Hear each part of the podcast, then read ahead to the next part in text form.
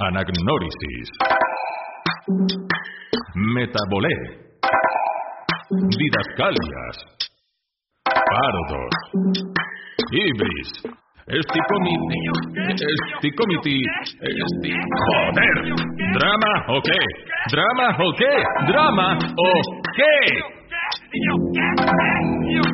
Bienvenidos y bienvenidas a Drama o qué, último programa de la temporada. Me acompaña, como siempre, en este podcast de dramaturgia absolutamente innecesario, el ínclito, el único, el hombre del bigote y de la dramaturgia contemporánea, mi amigo y sostén, David Montero. David Montero, ah, ah, David Montero, oh, oh, David, David, David Montero. Bueno, el que me ha presentado es el conductor del programa, el Joaquín Prat de los, de los podcasts de dramaturgia, el señor enjuto y sin embargo generoso, Javier Berger.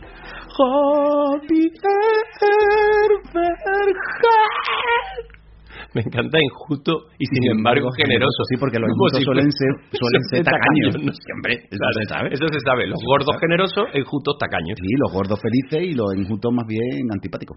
Hoy hemos acabado. Hemos acabado. No llevo nada preparado. No, no, hay, ni- no hay guion. Hoy no hay guion. ¿Vienes hoy, a lo loco? hoy venimos a pecho descubierto. Bueno, yo vengo siempre a pecho descubierto, Ya, pero ya, tú en cambio no. Entonces Ya, no sé qué va a pasar hoy. Hoy son dos David Montero lo que hay. No hay, no hay contraste. Solo tengo aquí un pequeño resumen de lo que hemos grabado en esta temporada que empezamos en octubre. En octubre. 38 episodios, O sea, es que se dice pronto. 6 episodios especiales O sea, en total 44. y además el spin-off del proyecto Bradbury, Efectivamente. que han sido 48 episodios. Que bueno, que 92. llegaremos a 52 porque el proyecto Bradbury sí va a seguir un poquito en, un Ah. poquito en verano. Ah. Sí. O sea, 52 y 44, 106 programas. sí, sí, sin medida. Sin medida, sin Nos que- hemos venido, hemos pasado. Sí. Igual, ¿no? Sí, bueno, tenemos quin- casi 600 suscriptores. Yo, yo creo que podría ser el objetivo eh, que los programas... Que se fueran todos, No, ¿no? no, superar eh, el número de programas al número de suscriptores. Eso está bien. Cuando pase eso será el momento de retirarlo. Bueno, eso es como se dice en teatro, ¿no? Que cuando hay un, en una función, si hay en el, en el patio de butaca hay menos gente, ¿no? Como hay menos gente que en el escenario, Sí.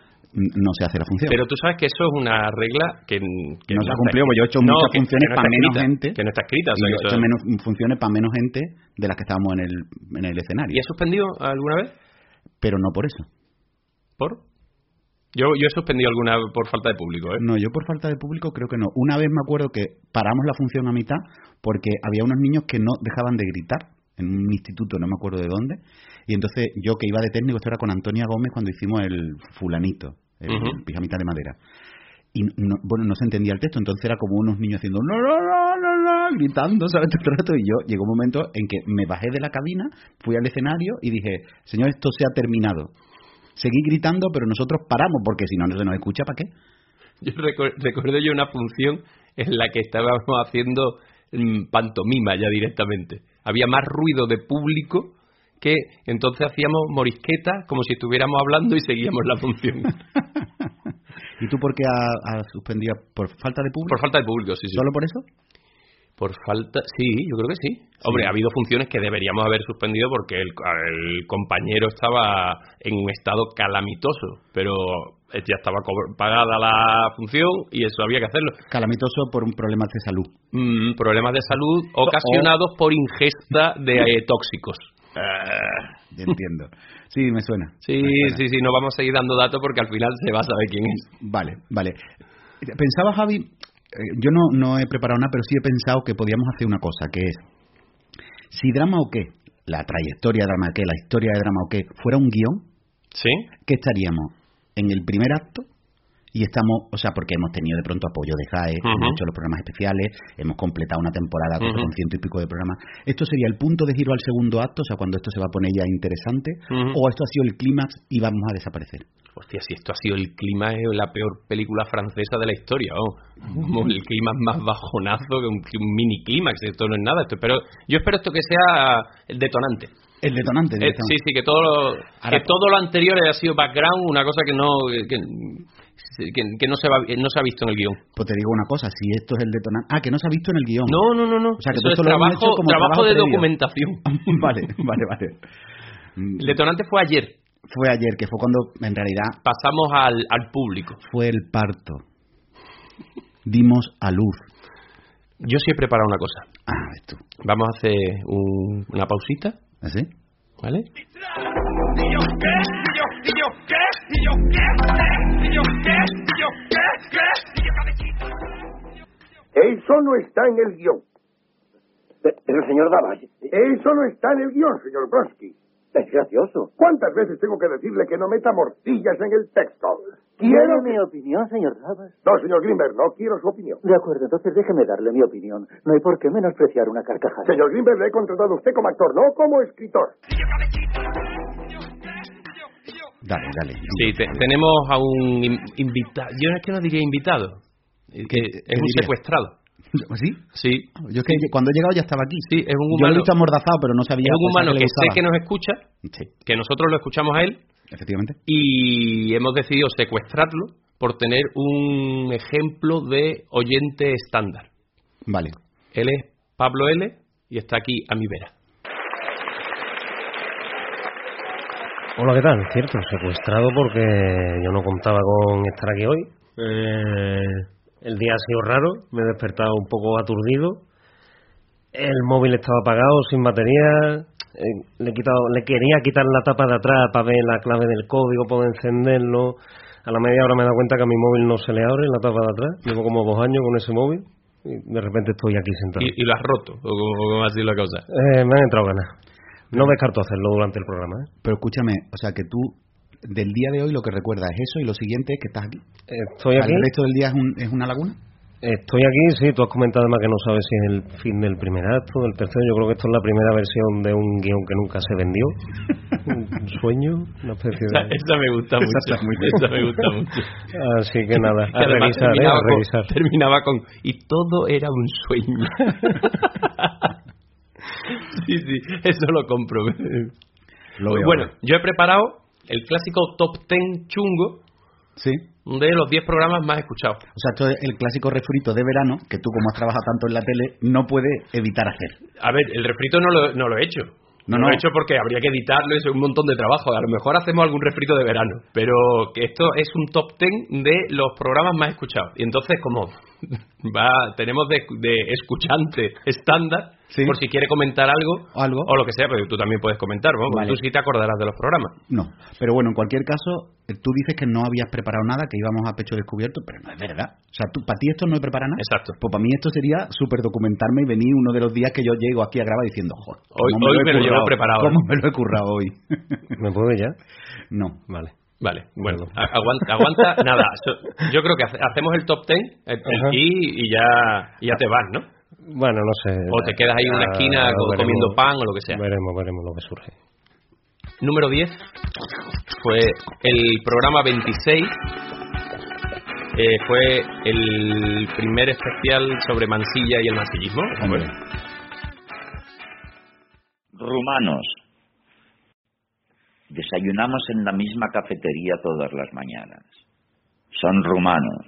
Me llaman señor. Buenos días, señor. Buenos días, señores, les contesto.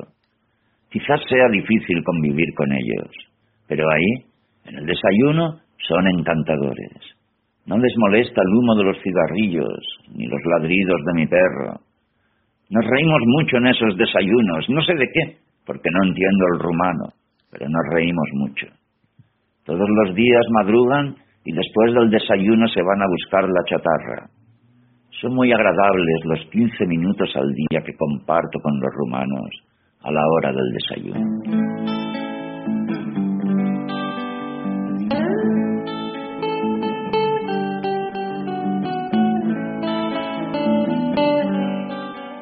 Pues sí, es verdad, ese programa fue muy, muy- muy guay. Además nos salió bien ese programa porque nosotros solemos escuchar por los programas y, no, y nos hablamos después había pues este nos ha quedado guay. Mm. Que, que, que, que ahí estuvimos un poquito densos en este Sí, programa. sí, sí, y este es verdad que lo escuchamos los dos y dijimos, oye, ha quedado, ha quedado bien. Este es el décimo, perdona. Este es el décimo. El sí, décimo, o sea, sí, sí. ah, no, tú, ha- tú en cualquiera que co- que que habéis decidido algo, dejar el mejor para el final y no al revés. claro. Ah, que o eso- sea, es un top al- a la inversa, claro, con un top clásico. Claro, habéis dejado lo mejor para el final. Exacto, o sea, como Vale, vale. como se hace Tú, tú pre- hubieras preferido que empezáramos por el me- más No, no, El más veo que hacéis las cosas de man- bajando. y, y no con los 10, con toda la temporada.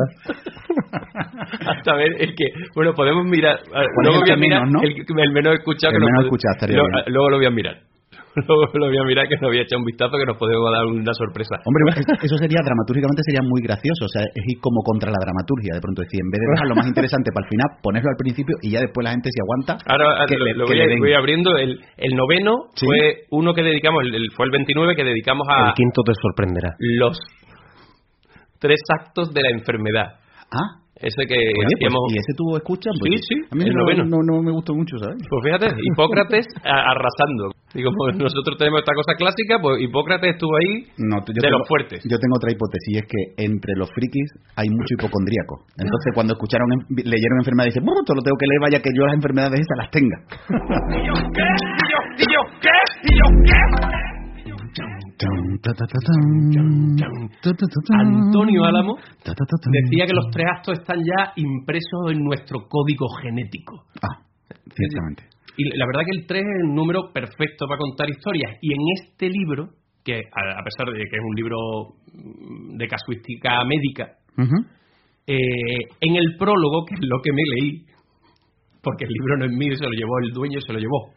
No porque tú, que tú siempre te lees No, los no, libros yo, enteros. Yo sí abro el libro hasta el final. Bien. Vale. En el prólogo mm, nombran, a ver, no nombran a Aristóteles, pero en cierta manera está ahí. Lo convocan. Claro, claro, porque hablan de eh, Hipócrates, Ah, el padre de la medicina, sí. que, que habla de, de eh, lo tengo aquí apuntado, eh, cómo, cómo explica él los tres aquí. Sí, los tres movimientos, los digamos, tres ¿no? movimientos de, la- de una enfermedad, de una enfermedad. Dice, asocia el historial clínico a tres etapas, que la, la relaciona con la narración. Plantea una manera análoga a la exposición nudo y desenlace, que luego hablaremos de esto porque Hmm. Aristóteles no habla de ello. No. Y él, él llama la irrupción de la, de la dolencia, Qué que es la crisis, Efectivamente. que sería ese primer movimiento, la lucha del individuo por sanar, segundo movimiento, que es lo, es lo que le llaman los médicos el tratamiento, y el resultado final, que puede ser curación o fracaso. Es decir, que según como sea la enfermedad, final feliz o final triste. Claro, Como. ¿sabes? Claro. No como hablamos de final feliz no como lo de los masajes, sino final feliz o final triste de que según la historia, pues si en este caso si el paciente se cura, Claro. es final feliz y si el paciente Exacto. no se cura, es un final triste. que yendo a lo dramático, en los géneros clásicos de comedia-tragedia, los finales de curación Son la comedia. son la cómicos. comedia, exacto, y los Muy bien. finales de fracaso son... ¿Y yo qué? ¿Y yo, y yo qué? ¿Y yo qué? Siguiente. Siguiente. Fue el 18, Sí. una entrevista a Nieve Castro, Ah, muy bien. muy bien. a la Actriz, directora... guionista, etcétera, etcétera. Muy bien, ese es el octavo entonces. Sí, El octavo más escuchado. sí. Que no, que no se ha llevado aplauso este, ¿no? Este no. Vale. Ay, per- perdón, perdón, perdón. vale. Me quedo mucho más tranquilo. Así sí. ¿Y yo qué? ¿Y yo, y yo qué? ¿Y yo qué? ¿Cuáles son esos temas que a ti te interesan y que tú crees que la gente tiene que pensar un poco más sobre ellos? Yo verdaderamente, el, el otro día de hecho hablaba con otra compañera que estuvimos haciendo una entrevista y me decía también, ¿te interesa mucho lo social? Y digo, "Mm, no me lo había planteado en sí, ¿no? Como mm, un tema, yo creo que es como que de repente aparece. Porque, bueno, pues, no sé, tomo contacto con mucha gente y me gusta escuchar sus historias y demás, pero... eh, obvia- bueno, obviamente Puro Hormigón sí es un tema social y además que está completamente enfocado así para el feminismo y, eh, y el techo de cristal. Pero mm, se me ha ido la pregunta, David, me ha dicho como me fijo en eso, ¿no? ¿O qué? Sí, que, Discúlpame. no, que cuáles son los temas Ah, que cuáles son de los que quieres hablar. temas del, de los que quieres ellos, ¿no? hablar. Eh, bueno, para mí siempre es importante la presencia femenina ahí. O sea, la presencia de, la mujer creo que es algún acto completamente reivindicativo mío desde los personajes que aparecen, ¿no? Aunque en sí la historia aparentemente no sea de carácter feminista, pero bueno, yo también creo que el feminismo está mm, presente de muchas maneras.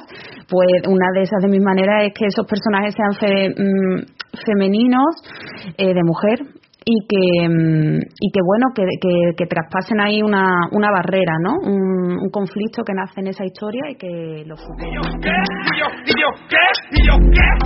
El, sex- el séptimo, perdón, fue la entrevista a Dominique Serena. Hombre, a Dominique Serena, estudiosa de, de teatro, italiana afincada en Sevilla, promotora de ese ciclo, que es un ciclo de underground, de escena underground, Ujú. súper interesante por el que todos hemos pasado. Sí, correcto. Si es underground lo mismo, no debería estar en esta lista, ¿eh? Porque esta es la lista de lo, del éxito. Claro. Pero este es el éxito dentro del, Dentro de este del drama mundillo, que es, claro, vale. Creo que todo lo que es, ha sido considerado como marginal, también el trabajo que habéis hecho vosotros, ¿no? El teatro mínimo, la trincha, todo que se ha considerado marginal y que siempre se ha quedado ahí mm, un poco así, también al margen de la, de la crítica oficial, ¿no? Todo eso siempre se ha visto como el microteatro o el teatro corto, la escena corta, siempre como una síntoma de algo muy precario. Yo creo que puede ser una fórmula, sobre todo en, esta, en esta nueva época, ¿no? donde tenemos que experimentar sí o sí nuevos lenguajes, nuevos espacios, otro tipo de cercanía, otro tipo de aforo, mm, bueno, otro tipo de cosas. Creo que esta marginalidad puede empezar a tomar otra forma y a, mm, sí, y adquirir un nuevo valor. Eso sí, eso creo que puede ser un punto que no sea simplemente, por ejemplo, quiero investigar algo que sea un pequeño estudio, no. Quiero montar un, quiero entender el formato y ver cómo me puedo mover dentro de eso. Creo que sí, que podría ser un... Eh, seguimos. El sí, el sexto Sí. fue el segundo episodio sobre el especial de Mansilla. Ah. O sea que Mansilla ahí, claro, es que si, si, si hubiéramos hecho un tercer episodio sobre Mansilla, sería el más escuchado. En progresión lógica. Ya está, ya ¿Y ¿Podríais empezar a cambiarle el nombre al programa? ¿Mansilla o qué? Mansilla o qué? Malagana. Con qué poca gana escribí estos versos y con qué poca gana te los estoy recitando hoy, ahora, y con qué mala gana te los recitaré mañana, sin gana, a desgana, con mala gana.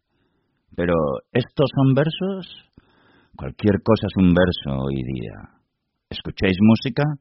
Cualquier ruido es música, cualquier garabato o un cuadro, si bien, todo hay que decirlo, hay garabatos sublimes. Cualquier cabronazo es un individuo, cualquier cantamañanas practica arte moderno, cualquier cantamañanas, señoras y señoras. Yo mismo, recitando estos versos con esta poca gana, controlo arte moderno y perfumado con performance. Más de uno dirá, guárdame la cría en borronafolios.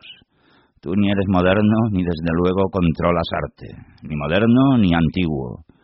Y yo responderé, uno hace lo que puede, lo que no es excusa. Y no, digamos que no he sudado la camiseta, no lo he hecho lo mejor que he podido.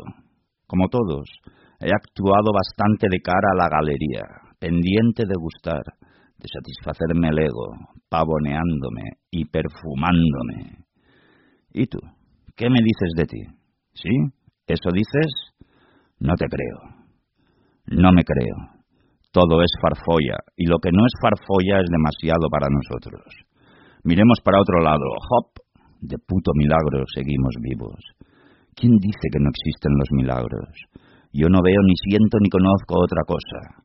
Solo esto, el escalofriante milagro de todos los días. Pero mira, poco a poco entendemos que es mejor así, milagroso y por la cara, sin demasiadas explicaciones. El universo gira a tu ano alrededor. Somos la puta periferia. Estamos ahí lejos, pero mira, un poco se nos ve, con cara de susto, mirando para otro lado. Se acabó mala gana.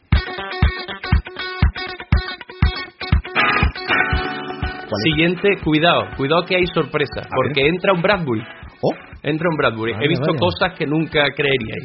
Yo creo que la gente pinchaba esperando encontrar alguna fricada sobre Blade Runner. Claro. Y no había por ningún lado, ¿no? Y era un texto que empezaba con. O sea, que en un momento el protagonista eh, decía ese texto, pero Que no tenía nada. que ver. Drama o qué con el clickbait. El- era, un, era un auténtico clickbait, además que le puse. En la miniatura era Rojaguer, o sea que era el actor en esa, en esa escena de unos cuantos vamos a rebañar. Pues mira, Durante mis años en el mundo de las artes escénicas he visto cosas que no creeríais. He visto un técnico que vestía completamente de blanco, un crítico que veía todas las obras hasta el final, sin levantarse ni una sola vez. He visto una actriz que a pesar de saber que el autor no decide nada en el montaje final de una obra, se enamoró de él. He visto un actor que leyó una obra completa, incluso las partes en las que él no salía. He visto un director que no quería mostrar su visión personal sobre ninguna obra de Shakespeare. He visto un escenógrafo que construía él mismo todos sus ingenios, un iluminador que nunca hablaba desboboda, un espectador que no se durmió nunca en un patio de butacas, un especialista de escenas de acción que respetaba todas las pausas versales, un programador cultural que iba a las ferias de teatro a contratar compañías.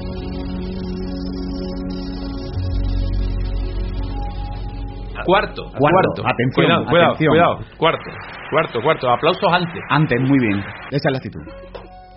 Alberto Cortés. Ah, muy bien. Alberto, Alberto Cortés, el, no el cantante, o- porque hubiera sido ya muy raro aquí una ouija loquísima. Alberto Cortés, con la que presentó aquí El Ardor. El Ardor, estuvimos charlando un rato con él a cuenta del estreno del Ardor. Exacto.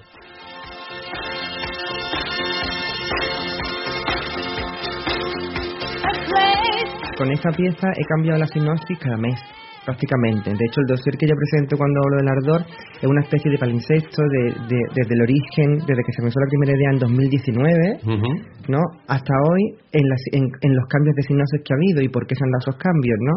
Y cómo ha viajado todo el concepto, ¿no?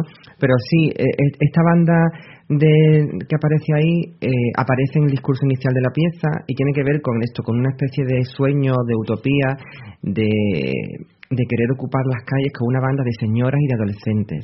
Esa es mi banda, ¿no? De cómo, de, de saber si, si, eso, si esas partes de la vida son las que conservan el ardor auténtico, ¿no? La que está muy al principio, la que está muy al final, Ujú. y si todo lo que pasa en el medio es una nebulosa un poco aburrida, que es la que nos toca vivir a nosotros, que no, no, no es ni una cosa ni otra, nos da un poco igual, sino que hay una chispa al principio y una chispa al final, pero lo que pasa en medio es un poco así, ¿no? Entonces, em, esa, esa banda aparece en el texto, aparece en el discurso, es lo que comienza el viaje, ¿no? Es soñar con eso. Y ahora, Tercer programa. El, o sea, estamos en el podio. vale, el podium. Tú no lo sabes, ¿no, David? Yo no lo sé, yo no lo Vale. Eh, es absolutamente sorprendente. A ver, a ver, a ver. ¿Quieres arriesgarte? No, No, vale. no, porque no, no. no. Vale, es un programa mm, en el que analizamos una canción. Ah, Una canción de hombres G. ah las chicas cocodrilo. Exacto, las Ah, chicas bien, bien, cocodrilo eh, es el tercero más escuchado. No escuchado. Que yo supongo que en México habrá, sí, habrá arrasado. arrasado, supongo. Bueno, Es verdad que la miniatura era muy chula, ¿eh? eh, ¿Tú crees que por las miniaturas, Sí. por lo que es la Yo creo que explicación sí. de por qué se escuchan Sí. más o menos? No lo sé. Hombre, las chicas cocodrilo también es un poquito de clickbait, ¿no? Sí, el análisis de las chicas cocodrilo se llamaba exactamente. Eso no es un clickbait. un poco, te haces el loco y ves a la chica disimular. Has sido tú que crees que no te he visto, has sido tú, chica cocodrilo. Has sido tú. En el número 2, En el número 2. un cuento también de Bradbury. Era Venceslao el apuntador. ah, es que ese es muy bonito. Ese, pues, ese fue, eh, ha sido el segundo más escuchado. Oh, qué bien. Javi, te, te- porque Mira. es un texto tuyo. Ese es un texto mío, sí. Sí. Ese es un texto mío, sí, sí. Veo que de Bradbury no hay Espera, ningún- voy a poner una- un aplauso. Ah, no, una risa. Ay, si es que a tú te tira mala comedia. ¿Tú qué prefieres, risas o aplausos, Javi? Risa. Lo que pasa es que se cortan en seco, como si hubieran muerto todos a la vez. Muertos de risa Ah, al unísono. Drama o qué presenta Proyecto Bradbury. Un relatito a la semana. El escritor Ray Bradbury decía que si escribías un relato a la semana durante un año era imposible que todos fueran malos. Aquí, en Proyecto Bradbury, vamos a comprobarlo. Y el ganador, Dios, claramente tirando al populismo absoluto, fue una lectura que estuvo relacionada con un suceso de actualidad, que fue el encarcelamiento de Pablo Hassel, y leímos el texto, leímos la letra de la canción Muerte a los Borbones, y eso ha sido lo más escuchado. O sea que- Esta es la realidad de nuestro podcast. El podcast de teatro. El podcast de teatro cuya- dramaturgia. Apoyo a los Cuyo raperos. top, cuyo top 3 es la letra de, de una canción de Pablo Hassel que le, que le ha llevado a la cárcel, eh, un cuentecito que no tiene nada que ver con el teatro. Bueno, sí, el, El personaje. sí. Bueno, que el personaje, un amputador. bla, bla, bla. Y, Hombre y lo más cercano a la dramaturgia es el análisis de la letra de la chica cocodrilo. Esto es para que sepamos nuestra realidad. Para que si teníamos un poquito de ínfula, se nos quiten del tirón. Claro, ahora estoy un poco más cómodo aquí en este programa. Al principio habéis dicho muchas palabras raras. Ahora viendo lo que vuestro público pide, creo que puedo darlo. Claro. Ese es nuestro rollo, entonces. O sea, claramente lo que les interesa a la gente no es la dramaturgia. Mm, Además es que, lo otro. claro. O sea, nosotros mezclamos dramaturgia con algo. La dramaturgia nos interesa lo otro. Sí, a a ver si, eh, como ahora estamos mezclándonos también con la escatología, porque Pablo, hay que decirlo, dirige junto con Tate Díaz. Con Tate Díaz, además hablamos como así, estáis muy tranquilos aquí. Yo en la lista hubiera necesitado un ¡Mira el número uno! Para aquí, bueno. Que nosotros somos mayores. Claro, pero Claro. es, es dramaturgia. No, ¿no? no convienen claro, los sobresaltos. Y en el número uno, decirlo de nuevo, está muy bien. Tate Díaz. Exacto, y escatología. Escatología. Catalogada. Catalogada. Dale, Fernando. Así, así. Eh, así. eh. Muy bien. ¿Eh? Pues. No sé, ¿quiere- ¿quieres decir algo más? mm, ya No sé. ¿Sacamos algunas conclusiones aparte de las que ya hemos sacado? Vale, te voy a decir cuál es el programa de drama o qué menos escuchado. Va a ser un cuento mío. No. ¿No? No. Me voy a quitar la camisa, ¿sabes lo que te digo? Me, me he despechugado. Hace un calor, Javi. En... Es un es el 34 ¿Sí? Ah, ya sé cuál es, yo me lo sé de memoria por número. que- y fue la segunda participación de Jasio Velasco que trajo otro payaso muerto. Ah, vale, pues ahora le vamos Ahora a, vamos a hablar con vamos a él. hablar con Vamos a hablar vamos con a él. ver- Sí, vamos- sí. Que también se enfrenta a su realidad. Exacto. ¿Hay abucheos? Sí.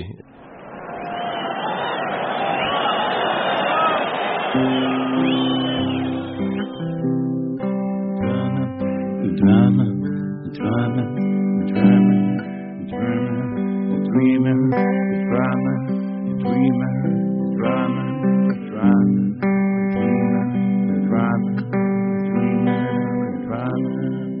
Si eres carne de secta, escucha drama o qué.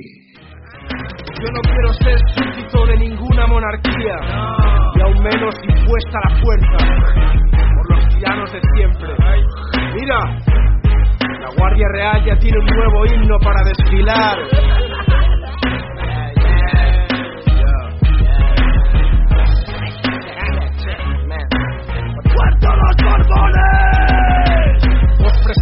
Familia con más cocainómanos, gastando en un vestido lo que ganas en 10 años. Institución medieval, cualquier lógica de esquizo, como buscar pensadores en el diario de Patricia.